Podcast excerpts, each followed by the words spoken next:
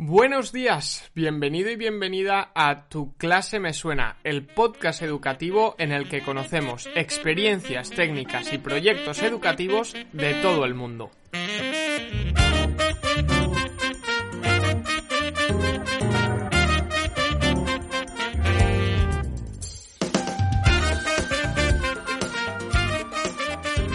Hola, ¿qué tal? ¿Cómo estás? ¿Cómo estáis? Comienza aquí el episodio número 78 del domingo 18 de octubre del 2020 en el que vamos a hablar con José García, un maestro apasionado de la tecnología, la robótica, las ciencias y la innovación. Es un maestro, como él mismo se define, algo friki y una persona que se une a cualquier proyecto en el que sienta que puede aportar algo.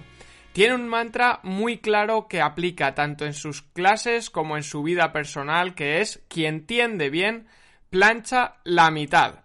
Ahora mismo vamos a conocer a José, pero antes de ir con la entrevista, como siempre, recordaros que desde Son Proyecte tenemos un canal de YouTube que se llama también Son Proyecte, en el que podéis ver un montón de videotutoriales de herramientas educativas análisis de algunas eh, de algunos aspectos de la educación, explicación de cómo hacer un ABP, eh, algunos temas relacionados con la evaluación. Vamos, que hay un montonazo de cosas para que le podáis pegar un vistazo que seguro que alguno eh, os resulta útil y como siempre os invitamos a que nos enviéis aquello que queréis que, que subamos al canal para que os aporte y aprendáis junto con con nosotros.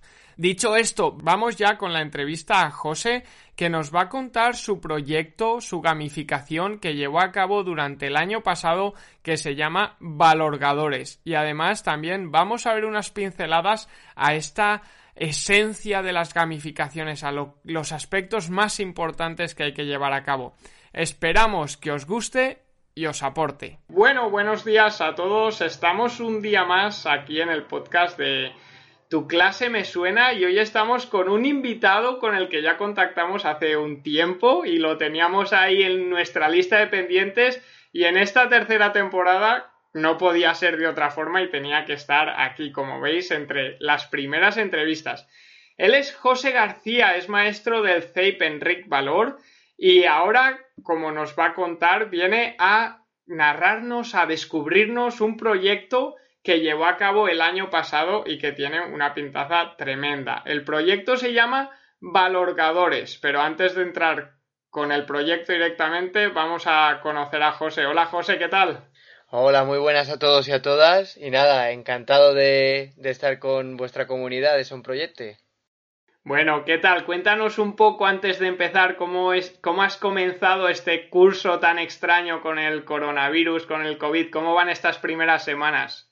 Pues la verdad es que es un poquito de sentimientos contrapuestos, porque los primeros días te da ahí buen rollito ver ahí a los, a los críos y a las crías con sus mascarillitas personalizadas, haciendo las filas, y dices, ostras, mira qué cucos están. Y luego ya cuando están en clase y llevas ahí una hora, dos, y ves como solo hay un 50% de la cara, un 50% de la información, les ves tan vulnerables pues da ahí un poquito de, mal rollete. Pero bueno, al final, como siempre digo, la vocación va por delante y es algo que, bueno, nosotros los adultos tardamos más en adaptarnos que ellos. Pues, me, me, están dejando flipado porque son un ejemplo de adaptación tremendo. Pero la verdad es que es un proceso que va a ser histórico totalmente. Totalmente de acuerdo. Y eso es mucho en, el claustro virtual, ¿no? En Twitter se comentaba eso, ¿no? Que, ostras, qué, qué, qué sorpresa que los alumnos se están adaptando al final en una situación súper difícil, ¿no? Llevando las mascarillas, puertas y ventanas abiertas, eh, con todas estas restricciones del gel, de no jugar con los amigos, a lo mejor si el patio lo tenemos delimitado, y se están adaptando muy bien, ¿no? Y para sorpresa de algunos. Sí, sí, totalmente. siempre hemos comentado que los críos tienen una plasticidad tremenda para adaptarse, para adecuarse a todo esto, pero es que, visto lo visto, yo creo que de nuevo nos dan una, una auténtica lección. Ya lo hicieron durante el confinamiento y ahora de nuevo, como que van a, a nuestra merced y vamos, chapó por ellos. Si pudiese, quitar, si pudiese tener sombrero me lo quitaría ante esto, vamos sin duda. Sin duda, ¿verdad?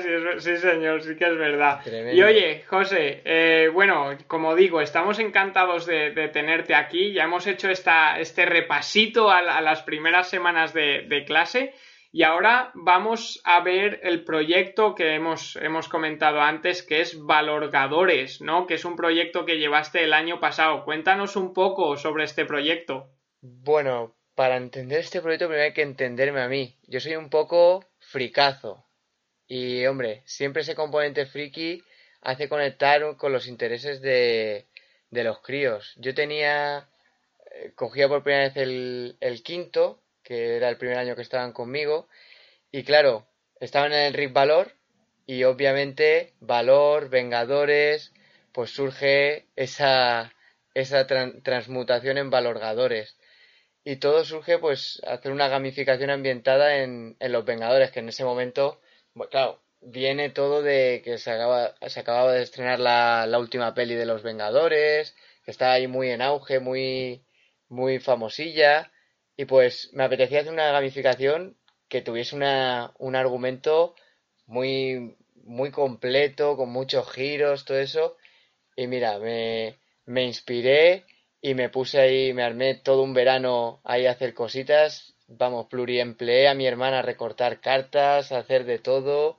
Y surge un poquito para poder abarcar muchos elementos de gamificación. La anterior que hice el año el año anterior, que era un poquito más ambientada así en objetos, rollo intercambios, rollo RPG, me apetecía este año hacer una, como darle una vuelta de tuerca, iba ahí con, con mucha motivación y ahí sobre todo fue centrado en el, en el argumento.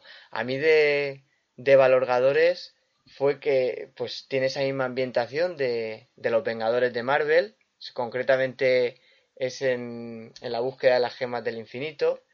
Y la verdad es que el argumento cuando lo cuentas dices, ostras, es, com es complejo porque realmente quise que fuese extendido a todo el año y a todas las asignaturas que yo imparto, que yo soy tutor, y claro, quería hacerlo lo más, lo más global posible, porque yo siempre digo, la, la gamificación, más que una metodología en sí, la, la concibo como, un, como una, una estrategia de organización de la tutoría, del aula, porque, vamos, es compatible con, ya, ya lo pudiste ver, es compatible con muchas metodologías por tanto, yo la tengo ambientada en, el argumento que básicamente es, pues eso, que Thanos, que digamos que es el megavillano de Marvel, pues está buscando las gemas del infinito, que en su búsqueda son seis, que las tiene que poner en un, guante.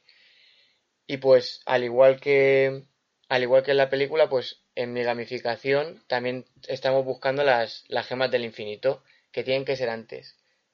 ¿Cómo se consiguen las gemas del infinito? Con ciertos proyectos. Teníamos los proyectos de la Agencia Espacial Europea, que será la gema del espacio. Teníamos la, la gema del, de, que, hacíamos con la robótica de Lego Widu, que esa era también la, la gema del, del, tiempo. En fin, cada, cada, gema respondía a un proyecto. Y con todo eso, pues conseguiríamos, eh, conseguiríamos arrebatarle las gemas a Thanos paralelamente a todo esto, también había niveles, había, había un poquito, eh, como que e, era muy integrado con, con los principales elementos de, gamificación. Y luego ese argumento, ya en abril, si no hubiese pasado lo que pasó en marzo, en abril iba a haber ahí un giro argumental, que, pues eso, que se iban a perder todas, había que recuperarlas mientras, y en este caso los proyectos los proponían ellos con talleres, en fin, la gamificación estaba ambientada para todo el año. Y bueno, pasó lo que pasó y hubo que, hubo que adaptarla. Sí que es cierto que se finiquitó como se pudo de forma online, pero bueno, ahí quedó, ahí quedó la cosa. Y básicamente es esa. El, luego cada dos por tres se le introducían ahí giros en el argumento, retos, misiones, pero básicamente era eso buscar las seis gemas del infinito antes que él, mientras que nosotros hacíamos misiones y retos para ir subiendo de nivel y conseguir cada vez nuevas habilidades. Bueno, bueno, lo, tiene todo esta gamificación, ¿no? Te voy, te voy a avisar cada vez que quiera escribir una historia con estos giros argumentales, ¿no? Con, con todos estos retos. Menuda pasada. Y ahora, eh, a lo largo de la entrevista, vamos a ver la importancia de estas metodologías, ¿no? Que, que has ido nombrando, de los proyectos, de la robótica, porque sí que has mezclado varias ahí pero antes de ir con, estas metodologías, sí que nos, gustaría saber los recursos que, has utilizado durante el proyecto, que imagino que serán muchísimos, ¿no? Porque un proyecto gamificado para todo el año, muchísimos recursos y qué importante es la familia para ayudarnos a, ah, recortarlos y a prepararlos, ¿eh? Pero cuéntanos un poquito los, recursos más importantes y la importancia que jugaron durante el proyecto. Pues bueno, como he dicho, yo estaba en quinto eh, y venía todo esto de ya con la película ahí que había salido hacía nada y claro, yo quería hacer una gamificación muy completa, sobre todo los principales los principales elementos que hice, yo de hecho en mi, en mi plantilla me los dividí como en dos bloques, los que eran de uso eh, individual, que individual que no iba en detrimento del, del trabajo cooperativo, sino individual, que era propio, tipo avatares, eh, sistema de puntos de experiencia, también había con ello insignias y cartas de efectos, y luego el colectivo. El colectivo es lo que he dicho antes del guantelete de Thanos. Hice ahí un mega guantelete de Thanos que tenía ahí puesto en el fondo de la clase y tenía la zona donde iba cada gema en blanco y cada vez que hacíamos un proyecto lo poníamos. Hacía ahí un teatrillo, me ponía en plan showman, Vamos, al día siguiente me quedaba fónico, de, montaba el, teatro padre y cada vez que hacíamos un proyecto y lo cumplíamos, lo poníamos ahí el, el, la gema que correspondía en el guantelete del fondo. Ese digamos que era el, el guantelete, el elemento común, el que impregnaba a todos y como que nos hacía sentir partícipes, porque yo, soy el primero que, que, se metía ahí como un enano, y era el que nos, nos hacía sentir partícipes a, a todos. Y luego, paralelamente a todo ello, como toda gamificación, pues básicamente los elementos que utilicé fueron las, las cartas de efecto. Las cartas de efecto yo siempre he sido muy, muy, muy eh, dado a utilizarlas porque me encantan. Utilizo para ello pues las plantillas de tipo Yu-Gi-Oh! Para quien no conozca las cartas de Yu-Gi-Oh! pues son unas que pues de tipo de, de combate, similar a las Magic, cartas de estas coleccionables que vienen muy bien para eso. Y luego tenía las cartas de efecto que iban ligadas al nivel en el que estabas, habían mejores habilidades y peores, peores, en el sentido de del nivel en el que estaba cada uno. ¿Y cómo se conseguía el nivel? Pues también ellos tenían una, una plantilla que la pegaban en, en su agenda con los puntos de experiencia que ganaban por realizar determinadas cositas. Proyecto voluntario, pan, utilizaba la, el contador de puntos de experiencia de Flippity, que te hace ahí unas barras de progreso súper chulas, y hacíamos los recuentos una o dos veces a la semana, y con ello ya subían de nivel o bajaban. Por tanto, con, para yo llevar ese seguimiento, porque eso me pasó en la gamificación anterior, que sí que teníamos los sistemas de niveles, pero claro, yo tenía que ir llevando el seguimiento muy, muy tosco con la lista ahí para saber un poquito. Y lo que hice este año es, el año del valorgadores fue que en la agenda se plantaron un, yo les di una, un tamaño A5, una plantilla de, de un portamedallas que llamé, que lo pegaban en la agenda y ahí con papel adhesivo yo les imprimí las, las medallas, las insignias de cada nivel de modo que yo iba controlando en qué nivel estaba cada uno. Y pues lo hacíamos así, hacíamos recuento de puntos de experiencia, en qué nivel estaba cada uno. Y armábamos ahí un teatrillo y pues sabíamos que los viernes era día de recuento. Y eso, vamos, no nos lo quitaba nadie. Y estábamos ahí, ya te digo, y estábamos ahí un poquito. Y básicamente, pues era eso, eh, cartas y y, e insignias. Por eso digo que mi hermana se, ha pegado una hinchazón a recortar que entre insignias. Ya me, ya me imagino ya. ya me imagino. Y bueno, qué importantes, ¿no? En, en, en, todo proyecto de gamificación, o en la mayoría de ellos, qué importantes son tanto los niveles como las cartas, como las insignias, ¿no? Los efectos y los beneficios que tienen esas cartas y que, y que le dan al, al, alumno esa motivación extra para conseguir y aumentar de nivel y conseguir mejores cartas ¿no? Y bueno, supongo que, el efecto sería el, buscado, el que, el que conseguiste en clase y sobre todo, ya me imagino, cada viernes eso debía ser como una fiesta en el recuento de puntos y menuda. Ya, ya, te digo, era, vamos, era pues eso, lo, lo guay es que era como nuestro día. Y a veces, a veces los críos venían el viernes con las camisetas de los Vengadores, todo eso. Al final, eh, pues quedaba impregnado quedaba impresionado. Sí que es cierto que El, con el tema de las cartas de efecto, pues muchas veces cuesta encontrar el equilibrio para que no quede tampoco muy conductista de, me haces esto, pues tomo una carta. Es ahí encontrar el equilibrio, es una de las dificultades de, la, de toda gamificación. Claro, totalmente, totalmente. Y una cosa que, que, quería hacer un apunte aquí, ¿no? Lo importante también que es estos viernes que, en, principio podemos decir, bueno, solo vamos a contar puntos y tal, pero el sentimiento que crean de grupo y el sentimiento de cohesión, ¿no? Que es súper importante, que en principio dices, bueno, eh, voy a dedicar 15 minutos en vez de a seguir con el temario o a dar más contenido, a contar puntos, que puede parecer, ostras, te tiras 15 minutos de clase contando puntos, ¿no? Pero qué importante para que el alumno vaya súper motivado y para tener ese grupo cohesionado y que al final sea un grupo clase, no un equipo. Totalmente, porque al final muchas veces que si dedicas sesiones en tutoría a mediar conflictos, a hacer dinámicas de cohesión, ahí tienes una. Lo que que parece como que si no es, pues mira, he hecho formalmente la dinámica de la toalla. Parece que no estás contribuyendo a ello, pero simplemente hacer algo de un sentido de pertinencia al grupo, yo creo que vamos, ya es chapó, sentir que pertenecen a algo. Totalmente, y súper importante, ¿no? Para, para, nosotros las personas el sentido de, de, pertenencia a la sociedad, a diferentes grupos, es uno de, de nuestros valores principales y de, nuestro, de nuestras características principales, ¿no?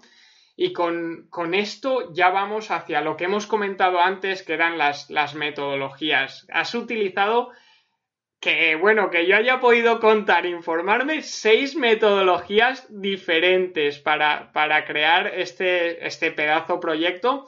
Y yo te quería preguntar por qué utilizas esta diversidad de métodos en un mismo proyecto. ¿Cuál es la importancia? Bueno, a priori puede parecer que es un batiburrillo de, va, coges uno de, una de cada. Al, al final era, pues lo que pienso, muchas veces utilizamos cosas sin ser conscientes y cuando las plasmas eh, y queda por escrito, ya sea en una programación o en alguna página web o lo que sea, parece como que es mucho más, pero realmente cuando lo pones en práctica es, es algo habitual. Yo realmente, el per se de utilizar seis metodologías, que bueno, pues las básicas son trabajo cooperativo, aprendizaje por proyectos, es porque no soy purista de una. Es decir, no soy acérrimo de aprendizaje por proyectos. Me encantaría, pero el sistema educativo actual pues tiene unas limitaciones que yo, por ejemplo, tengo que cumplir unos horarios, vienen unos especialistas, hay unos intercambios, no se puede hacer una completa y pura em, eh, trabajo por proyectos yo voy intercambiando, voy intercambiando metodologías porque también muchas de ellas son compatibles. O por ejemplo, un aprendizaje basado por proyectos no trabaja también aprendizaje por aprendizaje cooperativo. Una va conectada con, con otra. Sí que es cierto que pones seis y claro, parece que es un montón. Yo sí que voy a hacer hincapié en el, en el trabajo por propuestas, que para mí es mi bálsamo de fierabras. El trabajo por propuestas parece una tontería, pero lo aprendí en infantil. Parece ese infantil, ese gran olvidado que pasan ya primero y ya nada se corresponde con lo que han trabajado en infantil, ya no hay juego, ya pues de infantil una de las maravillas que me lleva, además de la mesa de luces, es el trabajo por propuestas. el trabajo por, propuestas es que yo realmente entro en un día a clase, porque eso es una cosa que me encanta. Cuando entraban a clase y me decían, ¿y qué vamos a hacer hoy? Eso de que no tenían ni idea, pues yo les ponía, para hoy hay que hacer esto. Tenéis que investigar sobre tal. Tenéis que hacer, inventar un problema y pasárselo al compañero y luego hacer un eh, labbook de no sé qué. Y tenían todo el día para hacerlo. Se lo gestionaban como quisieran. Luego se autoevaluaba el equipo y además yo les daba libertad para podían o hacerlo todo y luego irse a los rincones a, a expansionarse o podían ir intercalando. Podían hacer una propuesta e irse al rincón. Podían irse, podían hacer dos, total libertad. Ellos sabían que al final del día tenían que estar y la verdad es que funcionó mucho. ¿Por qué? Porque me permitía hacerlo todo muy global y con ello vertebraba también el trabajo cooperativo, algunos proyectos. Claro, es que puesto así eh, es todo muy automático, porque con el proyecto va aparejado el cooperativo, todo el tema de las técnicas cooperativas, que además en sí el cooperativo en nuestra clase pues estaba impregnado de Marvel, los roles de cooperativo, las funciones, todo eso era puro Marvel. Por tanto, como que era ahí Valorgadores era como la excusa para integrar todo eso. Y ya digo, el trabajo por, propuestas, aunque este año estoy intentando darle una evolución, una vuelta de tuerca para, para bueno, adaptarme a esta situación y, y que, como hacerlo aún más global, porque tiene ahí un marcado acento Montessori, pues, porque mm, en estos años que lo estoy utilizando me está dando muy buenos resultados y ahora que, por desgracia, tienen que estar así de otra organización y están viviendo otro, pues para gestionar su propio aprendizaje viene genial.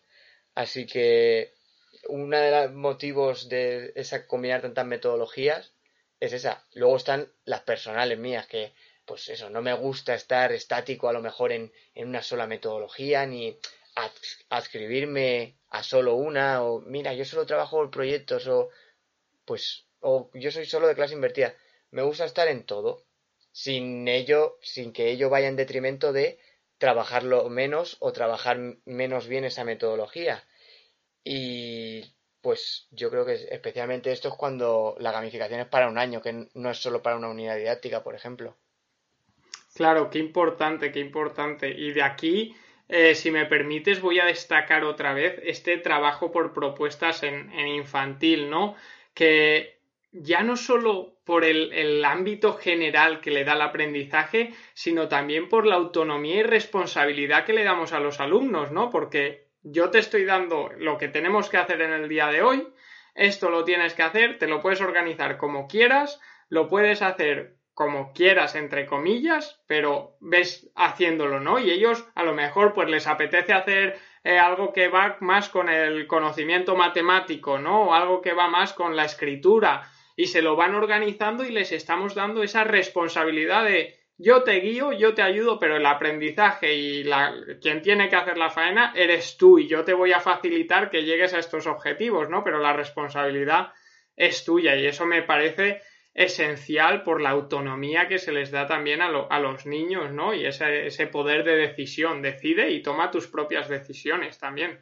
Totalmente, yo, bueno, es un ejemplo que recurro mucho en charlas y todo eso, que es el ejemplo del coche. Si yo te digo, eh, estudiame el motor del coche, te vas a eh, circunscribir, a limitar, a investigar sobre ese motor. Pero si yo te digo, tienes que investigar sobre lo que más te interese del coche.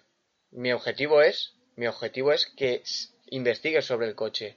Habrá alguien que le interese mucho el motor, otro la carrocería y otro simplemente el proceso de fabricación o la cadena de montaje. Mm, si al final se lo limitas, Claro, mm, también estamos encapsulando un poquito el conocimiento y con ello también no estamos dejando que sean conscientes de su propio aprendizaje. Por tanto, va un poquito todo en eso. La autonomía tiene que ser real. De hecho, una vez me pasó, de los primeros años, que le, le digo a un crío, tienes que ayudarle. Y me dice, ¿y cómo ayudo? Claro, ¿cómo ayudo? ¿Quién la enseña a ayudar? ¿Cómo se ayuda? Pues desde entonces a saco, venga, pues hay que aprender a ayudar. Son pequeñas cosas que damos por hecho, pero Sí, sí, claro. Por ejemplo, yo me acuerdo la semana pasada justo con, con un niño de, de, segundo de primaria, ¿no? Que acabó y me dice, ¿puedo ayudar? Y yo, ostras, Claro, claro que puedes ayudar, a ayudar a tus compañeros, ¿no? Pero para él ayudar era llevar su, hojita con, la, sopa de letras, ¿no?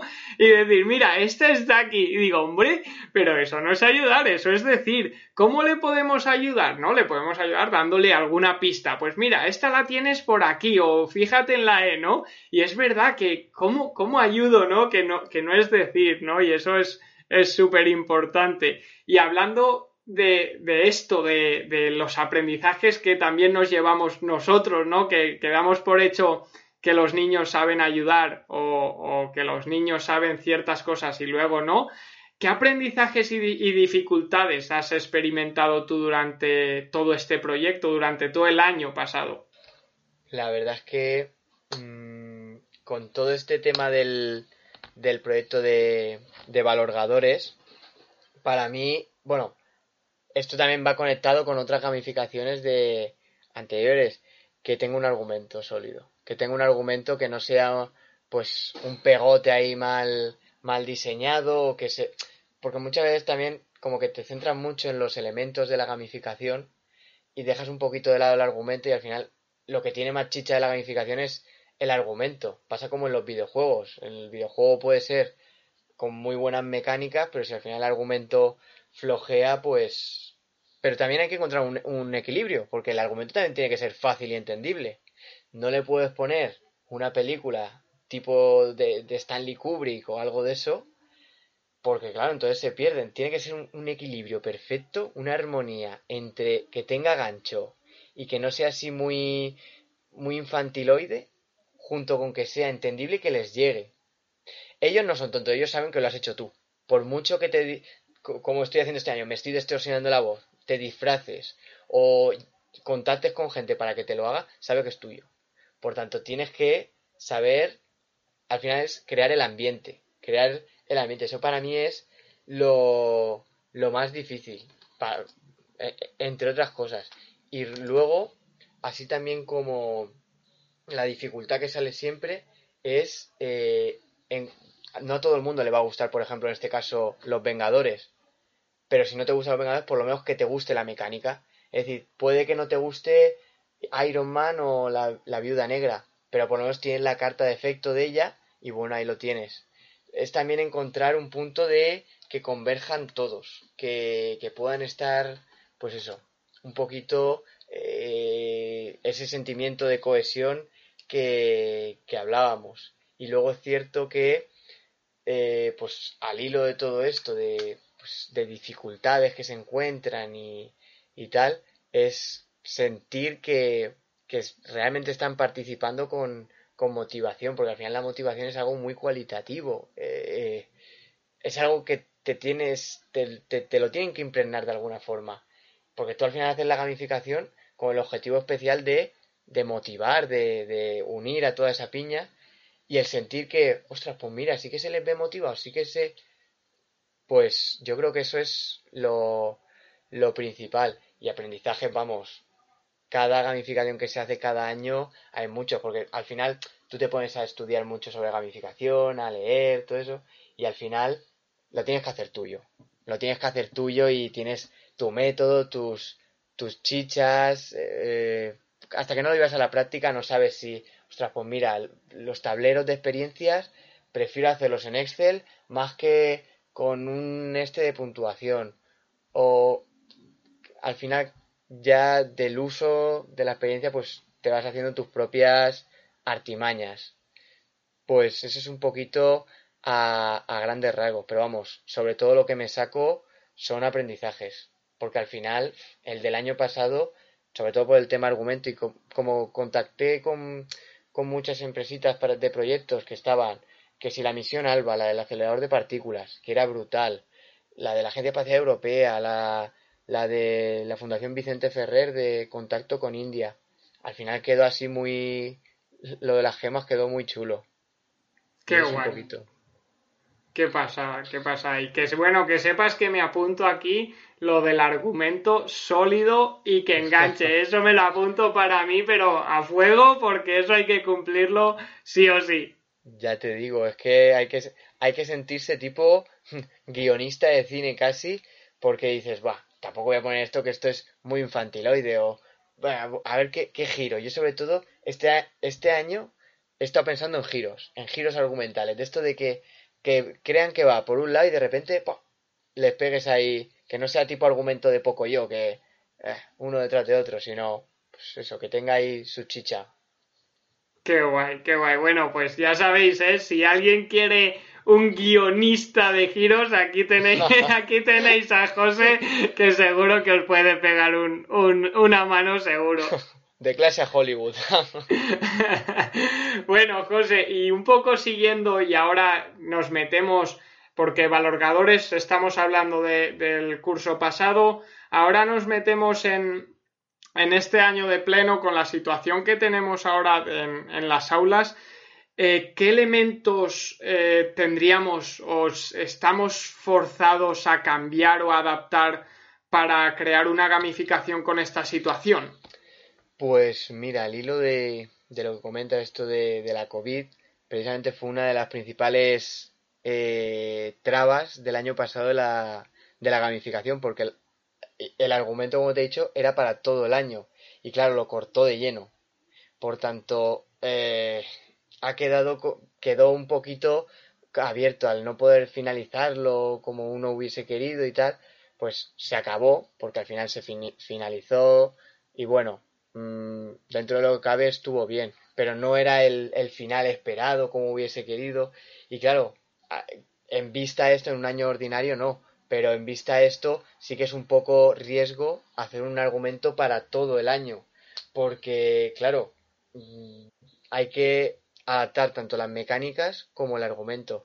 Yo digamos que en base al aprendizaje del, coronavirus y la gamificación, para este año, tal como lo he previsto, ha sido eh, no hacerlo para todo el curso, por si hay algún tema de, ojalá que no, de confinamiento, de críos que faltan mucho. Yo mi miedo es, claro, al hacer esta gamificación se ha fragmentado en muchas pequeñas misiones y claro, el miedo es que faltasen muchos y se perdiesen esas cosas. Por eso, de ahí que sean muchas y pequeñitas.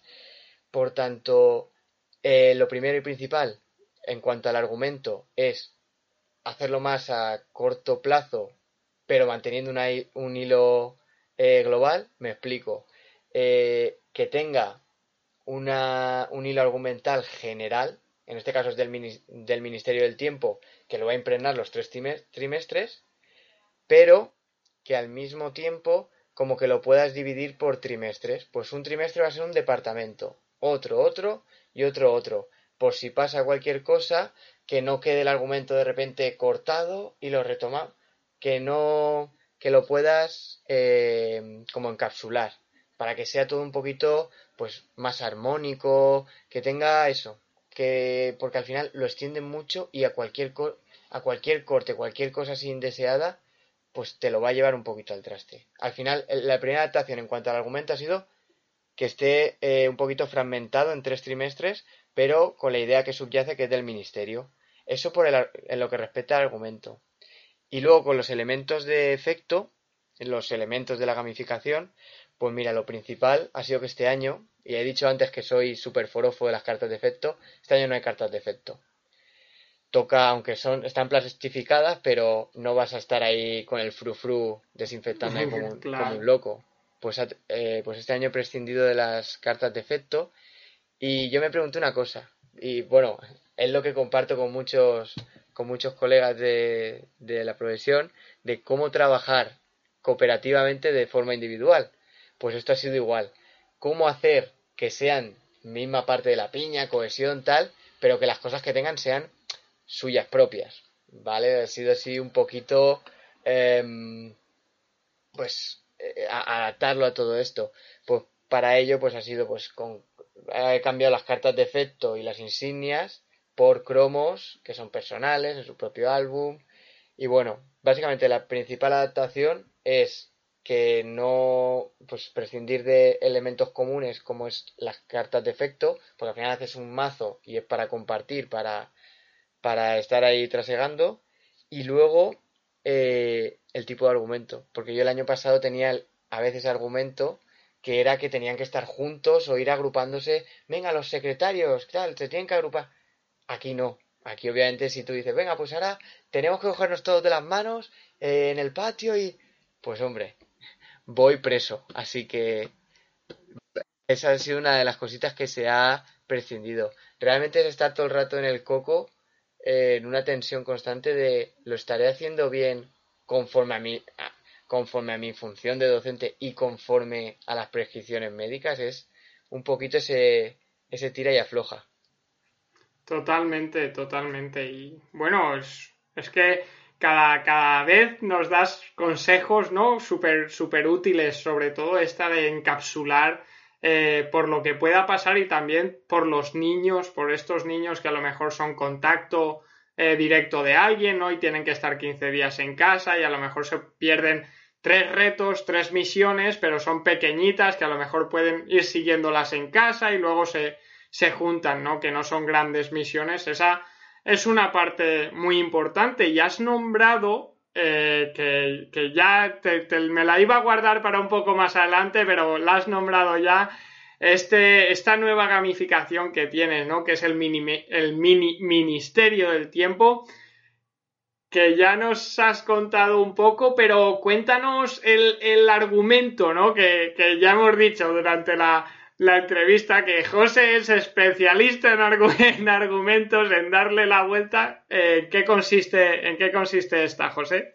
Pues bueno, para quien no conozca lo del Ministerio del Tiempo, pues es una especie como de departamento del gobierno de España, pues un ministerio que se encarga de rescatar a figuras históricas que por alguna perturbación histórica o por algún lío raro, pues están teniendo problemas. Pues en este caso, yo he hecho una pequeña escisión, un pequeño mini departamento del Ministerio del Tiempo que se llama el mini Ministerio del Tiempo. Un poquito el argumento es que con esto de los recortes del confinamiento y del coronavirus, el Ministerio del Tiempo se ha visto muy afectado y han necesitado contratar y crear un nuevo departamento que es el mini ministerio.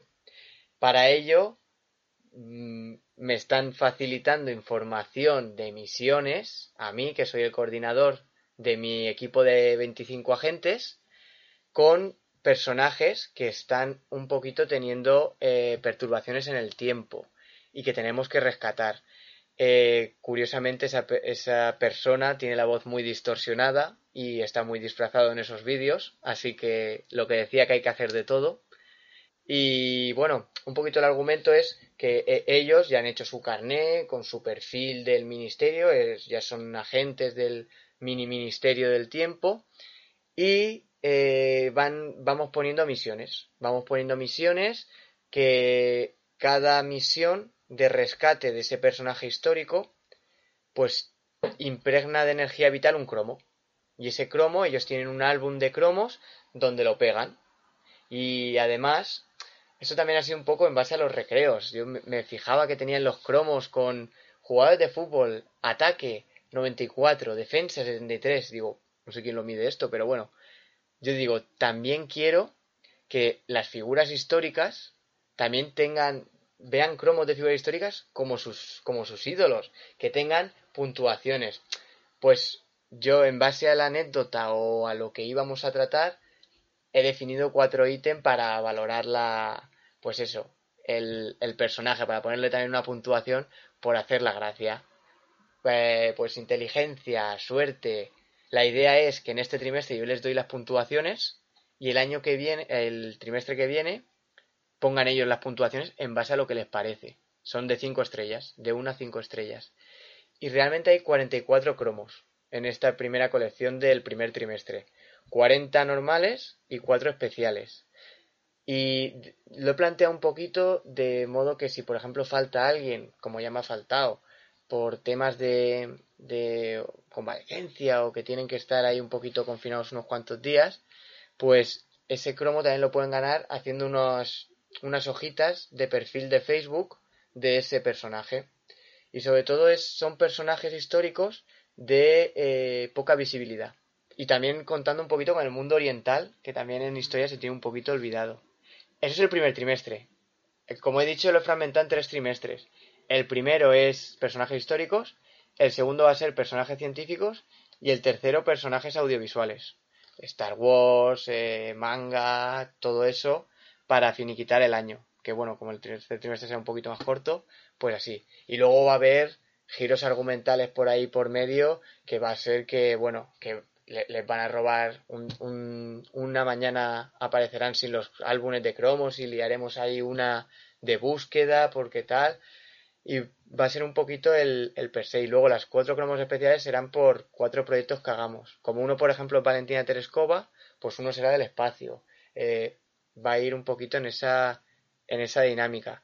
También era que me apetecía este año hacer, porque muchas veces la sencillez está la clave. El año pasado fue una gamificación así muy completa, con muchos elementos, con... Este año también, pues mira, de nuevo he tirado de mi hermana para recortar cromos. Eh, y luego era, pues eso, algo que fuese más, más llevadero en cuanto al año y más adaptado a esta situación. Pues de ahí los cromos, el álbum, porque de lo que tenía pensado en enero, porque ya en, en enero ya empiezo ya a arrancar porque tenía pensado en enero, ay, lo que tenía pensado, con, una máquina de ganchos tipo feria y todo eso, ya estaba recogiendo bolas y todo, a lo que al final ha, salido, pues ha sido pues un proceso de, adaptación. Oye, pues este, este proyecto ya me lo apunto aquí, te pongo otra vez en la lista de invitados para que en septiembre del año que viene o en octubre, que empezaremos otra nueva temporada, te pases y nos lo cuentes. Y también aprovecho para mandarle un saludo a tu hermana desde aquí, porque, porque madre mía, la tienes ahí, colines. explotar entre eso y, plastificar cosas, vamos, yo es que soy malísimo para, para todo ese tema. pues nada, la invitaremos aquí también para que nos cuente su parte, su parte, para que nos cuente cómo lo ve ella todo el proyecto. Os pasaré una foto de los callos en la mano. bueno, y José, ya vamos acabando em, la entrevista, eh, pero antes de acabar, eh, sabemos que eres un apasionado, que te gusta muchísimo la robótica y la tecnología educativa, ¿no? Entonces, eh, es verdad que seguimos sin, sin ver muchísima robótica en las aulas en la actualidad y ahora a lo mejor con, este, con esta situación muchísimo menos, ¿no? Por el tema de compartir robots y, tal. ¿A qué, si, si, dejamos aparte esta situación, ¿a qué se debe esta falta de, robótica o tecnología educativa en las aulas, según desde tu opinión? Sí, no, pues por supuesto, es, es, una muy buena pregunta porque, vamos, es una de las cosas que muchos nos, nos planteamos hoy en día. Como bien has dicho, no, con esto del, del coronavirus no, no se se ha quedado todo muy paralizado el tema de robots. Yo tengo ahí muchos de Lego y todo eso ahí arrumbados en clase porque no se puede, no se puede literalmente. Pero yo creo que, pues al margen de, toda esta situación, tampoco es que haya cogido suficiente envergadura otros años como para, para darle un, tratamiento como se merece dentro de, del sistema educativo. Principalmente yo creo que es la visión, desde mi opinión, la visión que se tiene de la robótica, porque se ve más como un elemento para entretener, es muy divertido, tal, más que en sí con la responsabilidad que entraña que es trabajar el pensamiento computacional. Es decir, no es cuestión de que utilicen el robot para que se entretengan una hora, que tenga un desdoble. No, no, no. Es, vamos a aprender a saber cómo piensan las computadoras. El robot será un, pues, un recurso más, pero es hacer un, un eh, proyecto, una metodología que, pues eso, que tenga un tratamiento importante del pensamiento computacional. Pero bueno, más allá de todo, de todo el tema de, pues, de la tecnología, de la robótica, porque lo primero que se tiene a la cabeza es, cuesta mucho dinero. Que también, eh, la falta de recursos, la escasez de recursos en el sistema educativo es, es horripilante y te limita mucho. Ya no solo en la robótica, te limita en otras miles de cosas. Por eso al final pues queda todo muy, muy obsoleto. Yo creo que también va un poquito más allá con las características del sistema. Pues hay, en muchos casos, hay centros que hay mucha interinidad, cuando esas plazas podrían darle más continuidad. y el hecho de que hayan interinos o no hace que pues que la continuidad de un proyecto educativo no pues tambalee porque si uno se forma un año eh, o hace un PFC, un plan de formación exclusivo en robótica y al año siguiente se le van 10, pues claro, eso unido también a, cierta falta de autonomía pedagógica en la dirección de los centros, pues hace que eh, tú no puedas mm, elegir el, realmente el equipo que, tú quieres. Obviamente, pues hay que pulirlo mucho. Es cierto que, bueno, el nuevo ROF va un poquito en esa dirección de apostar por la nueva continuidad de proyectos. Pero bueno, como te he dicho, pues está por un lado la continuidad, las altas tasas de interinidad, cuando son plazas que realmente se podrían recalificar como ya no vacantes, sino realmente eh, plazas que se pueden ocupar, que pueden salir ahí eh, fijas. Y luego con todo ello también la formación. Siempre te da como un parraque cuando ves, ostras, programación en, en, en Scratch o programación visual con Visualino. Y te da ahí, uff, eh, ¿esto qué es? Y bueno, nosotros a los críos les exigimos eso de que, que no, que algo que no sabéis, yo les digo a los míos, aguantar la tensión de no saber. A nosotros nos pasa lo contrario. Esa curiosidad que tienen los críos, nosotros la tenemos mermada. Y yo creo que va, pues un poquito en esa línea. Yo he hecho muy, mucho de menos eh, que se pueda trabajar la robótica en, en la educación. Principalmente porque la sociedad va por un lado y ha ido avanzando con esta explosión de tecnología y la escuela al final se ha quedado se ha quedado enganchada en la en el Word, en el JClick y es un poquito ya arcaico. Y el problema con todo esto y bueno, es una cosa que, pues, que yo he hecho mucho en falta y que intento ser un poquito conciliador allá donde voy, la falta de convergencia en, en el sistema educativo, en la falta de consenso. Muchas veces es, no sé, hay muchas reticencias y claro, muchas en vez de mirar todos a una, pues como que nos eh, hacemos muchas excisiones entre nosotros. Y al final eso hace que una de las cosas que se tiene mucha reticencia es en utilizar la tecnología. claro, eh, hay muchas más razones, cada uno tiene, tiene las suyas, pero vamos, yo básicamente lo que percibo es que al final nos hemos conformado con las pequeñas dosis de tecnología que tenemos, de un proyector con, una, con un bloque táctil, que ¿quién no se le ha fundido un proyector? ¿Quién tiene que bajar todas las persianas con, con 25 fieras ahí en clase para que se vea el proyector? Claro, al final tienes lo justo y necesario, pero no es lo que te exige la sociedad. Esto es como si te haces la pregunta de, bueno, en el momento en el que hubo que pasar de la pluma y el y la tinta al lápiz y el papel, también fue un momento de transición y bueno, el sistema educativo también se tuvo que adaptar a esa nueva forma. Pues aquí es igual. La tinta es electrónica, pero es que hay que ir más allá. Ya no estamos hablando de las TIC. Las TIC ya han quedado, pues son más o menos de principios del, del 2000, de la década del 2000. Eh, ya estamos hablando de las TAC, de las, de las TEP, de las tecnologías del empoderamiento, de la participación. Y claro, mmm, yo ya te digo, yo además cada vez hay más recursos de tecnología educativa y creo que creo que debería ir un poquito las apuestas de las de los equipos directivos de los docentes de, de todos un poquito en ese en ese sentido porque además te permite trabajar un montón de cosas transversalmente. Ojalá verlo. Eso la impresión 3D la realidad virtual es que tiene un, millones de potenciales sí que, es, sí que es verdad, sí que es verdad. Yo creo y espero y, quiero creer que, sí que, lo veremos, pero está, todas estas reflexiones que, nos has dejado, desde también desde mi punto de vista, eh, concuerdo contigo y, estoy muy de acuerdo eh, contigo en todas ellas. Y bueno, y ya para, para acabar esta súper entrevista, ¿no? Que para mí personalmente ha sido eh, muy buena, para mí ha sido muy, muy fructífera, la, verdad que, me has ayudado un montón y me has inspirado para, para poder aplicarlo ahora con los chavales y chavalas en el cole, pero ya para... estoy realizado. bueno, pues seguro que como yo hay muchos más que nos, los, que nos lo pongan por aquí porque yo creo que, que sí que, que muchísima gente. Pero, pero antes de despedirte y todo, estamos acabando esta tercera temporada preguntando a, los invitados y a las invitadas sobre una anécdota personal en clase. Esto puede ser una anécdota divertida, una anécdota de tu primer día de clase, una anécdota, algo que, sea que lo tengas en la memoria y creas que no se te, que no se te va a borrar y que, que queda ahí.